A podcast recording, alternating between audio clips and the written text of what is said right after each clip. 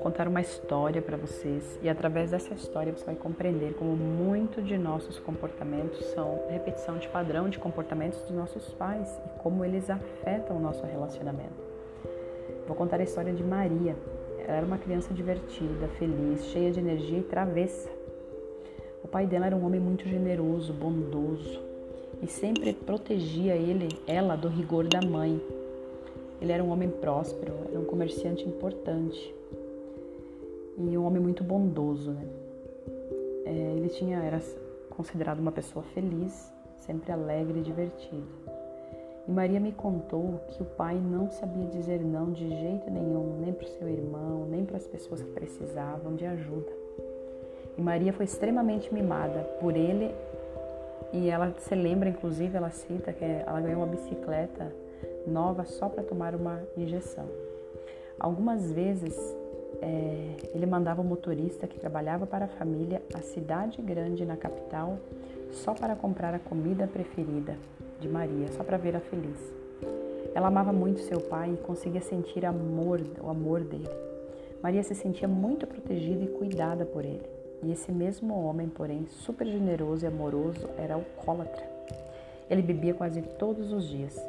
Sempre voltava para casa bêbado, e algumas vezes até sem a roupa do corpo, algumas peças, né? Porque ele acabava entregando para as pessoas que pediam no caminho. Quando o pai de Maria chegava em casa, ele costumava discutir com a sua mãe, que não aguentava ver o marido naquele estado. As brigas eram comuns, eram constantes na frente dos filhos.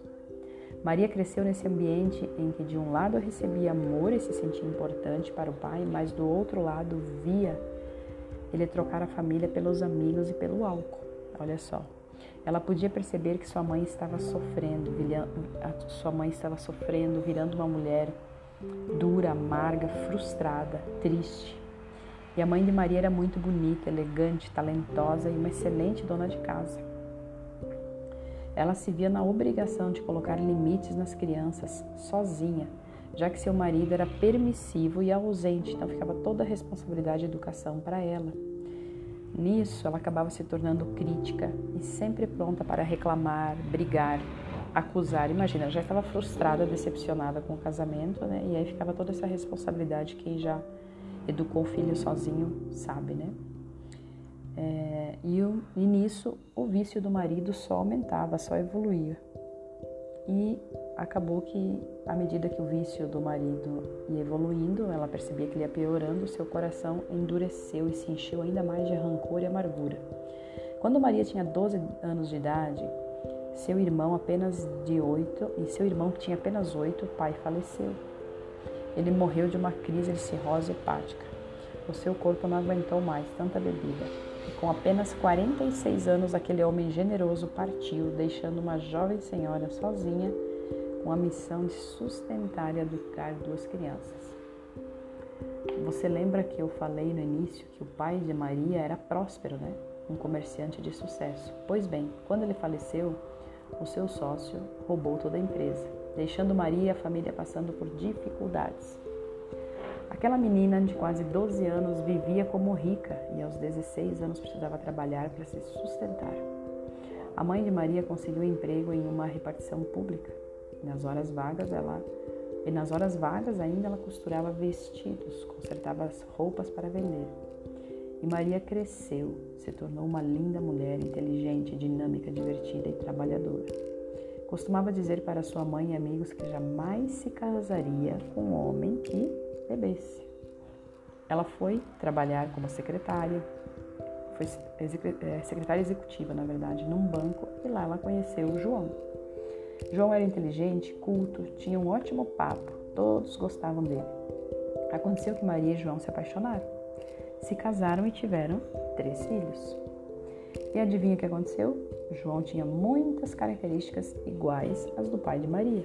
Ele era um pai extremamente amoroso, carinhoso e fazia todas as vontades dos seus três filhos. João era alcoólatra, como o pai de Maria, mas amava, Amava demais um happy hour, um happy hour com os amigos. Após o expediente e com certa frequência chegava em casa como alcoolizado.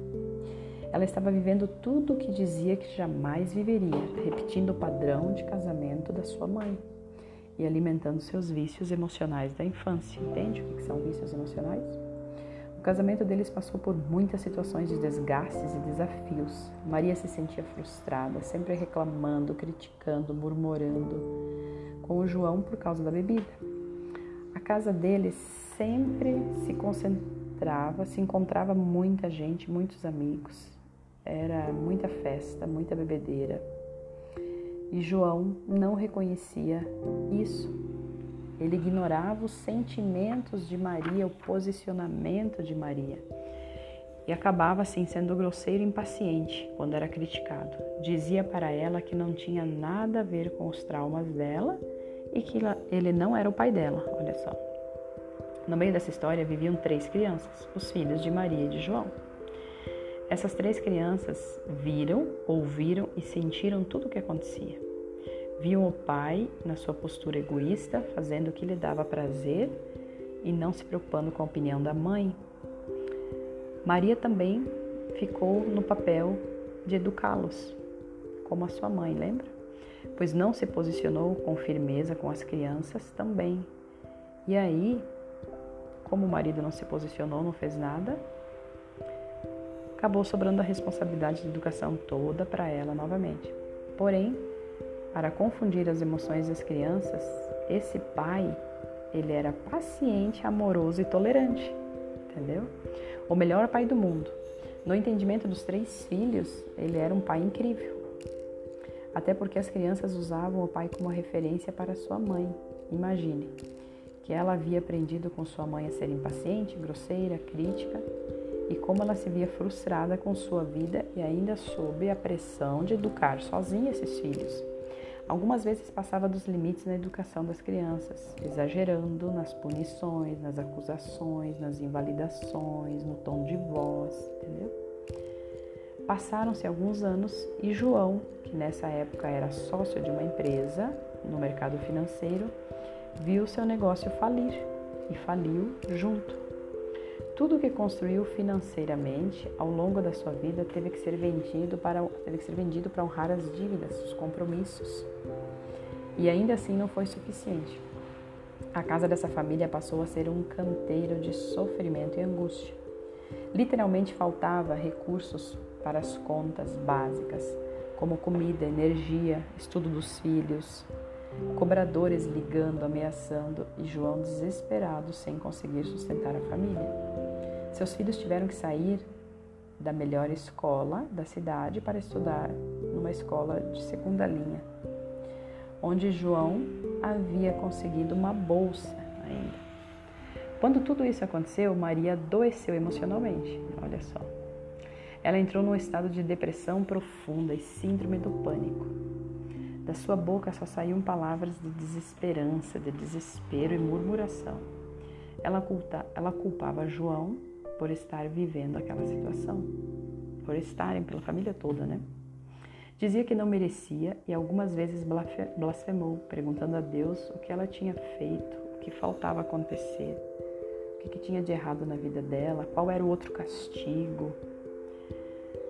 Parecia que ela tinha chegado ao fim do poço, do fundo do poço, né? Mas como bem sabemos, o poço não tem fundo, né? Enquanto continuamos cavando, continuaremos caindo. Então, chegou um período do ano em que Maria e, o, e João foram convidados para um churrasco na casa dos familiares. E João mais uma vez foi e foi vencido pela bebida. Bebeu muito além do que deveria. A sua família, Maria e seus filhos, o chamavam para ir embora. Chamavam e nada. E ele disse assim: Eu não vou, eu vou ficar mais um pouco. Vocês podem ir que eu vou pegar carona. Então Maria e seus filhos, já cansados, voltaram para casa sozinhos. Depois de algum tempo, pouco mais de uma hora, tocou o telefone e sabe o que era? A notícia do que havia acontecido: um acidente. João caíra de uma varanda da casa onde estava, de uma altura de aproximadamente 5 metros e estava dentro de uma ambulância a caminho de um hospital. João havia fraturado o quadril em vários pedaços. Tinha perfurado a bexiga e estava com hemorragia interna. Sua situação era de risco de vida. Foi um tempo de muita dor na casa de Maria e João. Não bastasse a extrema dificuldade financeira, eles tinham agora que enfrentar as consequências do acidente. Foram 22 dias internado, duas cirurgias, alguns meses na cama e muitos outros é, períodos, muitos outros, um, um tempo muito maior ainda precisando usar bengala, andar com a bengala. Mas João venceu e ele sabiamente usou essa dor, olha só, usou a sua dor em seu favor para transformar sua vida por completo. Abandonou o vício do álcool, mudou como marido, continuou a ser um pai amoroso, tornando-se mais presente e dedicado com os filhos. Antes ele só era amoroso, carinhoso, não cobrava nada, né? E aí a mãe acaba ficando por ruim, né? O outro não é todo querido, bondoso, atencioso, mas não educa, não cobra. Então o outro passa por megero, né? Essa história ainda tem muitos capítulos, mas você sabe as experiências que Maria trouxe dessa vida? Tudo que a gente vive, tudo que a gente viveu produziu memórias em nós. O significado que damos a essas memórias e a forma como nos sentimos formaram as nossas crenças. E são essas que guiam a nossa vida. Você já sabe que somos viciados emocionalmente nos sentimentos que vivemos na infância, nos sentimentos que vivemos principalmente primeira e segunda infância, né? Então temos a necessidade de repetir. É, por, por forte impacto emocional, por repetidas vezes, que geram crenças e geram sentimentos. E todo viciado vai sempre encontrar uma maneira de alimentar seu vício. Vai atrair pessoas, lugares e situações para viver aquele seu vício, para repetir aquela sua história. E voltando à história de Maria, veja que a experiência que ela viveu com o pai na infância produziu nela quais crenças? Você tem ideia? Crenças de que homens que bebem abandonam. Seu pai morreu, abandonando-a quando ela tinha 12 anos. O sentimento dela é de abandono que homens que bebem não são confiáveis. Seu pai enganou, fazendo ela achar que ela era protegida, cuidada, porém deixando ela com dificuldades, sérias dificuldades financeiras. Então essas pessoas não são confiáveis. Né? É, e de que mais? Pessoas que bebem, a bebida leva à pobreza. Né? O pai dela perdeu tudo o que tinha para o sócio desonesto, deixando Maria e sua família passando necessidade. Então, o que, que o álcool fez aqui? Criou muitas crenças negativas. Quantos de nós, ou quem aí do outro lado que já foi vítima do álcool e hoje bebe na frente dos filhos, né? Viu o pai e a mãe brigando, até se agredindo fisicamente, além de verbalmente. Muitas, eu já vi muitas histórias de jovens, crianças, adolescentes que quando o pai chegava em casa alcoolizado, bêbado, eles tinham que fugir, correr de casa por causa da agressividade do pai, muitas vezes o pai colocava para correr. Mães que bebiam e também espancavam, batiam, você entende? Batiam nos filhos, brigavam exageradamente, puniam exageradamente. Então, o que mais que Maria entendeu? Homens que bebem são grosseiros, impacientes, irresponsáveis, não educam, são irresponsáveis com suas esposas, não valorizam os sentimentos delas. E assim ela viveu tantas vezes viveu, viu seus pais tantas vezes discutindo e sendo grosseiro com sua mãe, né? Maria aprendeu a crer que homens que bebem deixam suas esposas sozinhas no desafio de educar filhos. Por isso, Maria decidiu racionalmente nunca se casar com um homem que, ela, que bebesse. Sempre afirmava isso, porém, emocionalmente era viciada naqueles sentimentos de abandono, de dor, de engano, até, até um pouco de solidão né, nas responsabilidades. Para alimentar seus vícios, ela se conectou exatamente com João.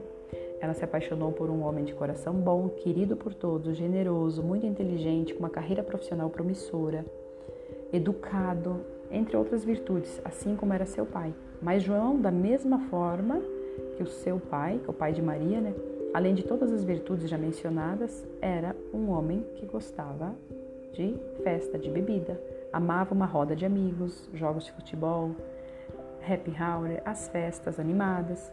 E todos esses momentos de lazer vinham acompanhados de bebeira, bebe, bebedeira, né?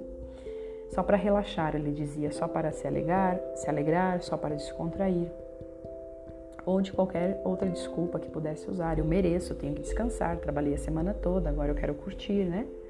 Ou seja, Maria escolheu se casar com alguém muito parecido com seu pai, para fortalecer as suas crenças sobre homens e alimentar seus vícios.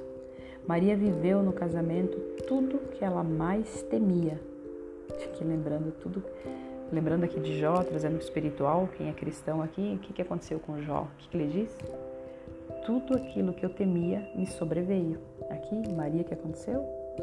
Tudo aquilo que Maria mais temia aconteceu, né? Sobre homens. E ela passou a se comportar igual a sua mãe, sendo como? Uma pessoa crítica, amargurada, triste, frustrada. E o ponto-chave dessa história é o aprendizado que eu e você precisamos trazer para a nossa vida. Como Maria poderia ter evitado essa repetição de padrão? Você entende?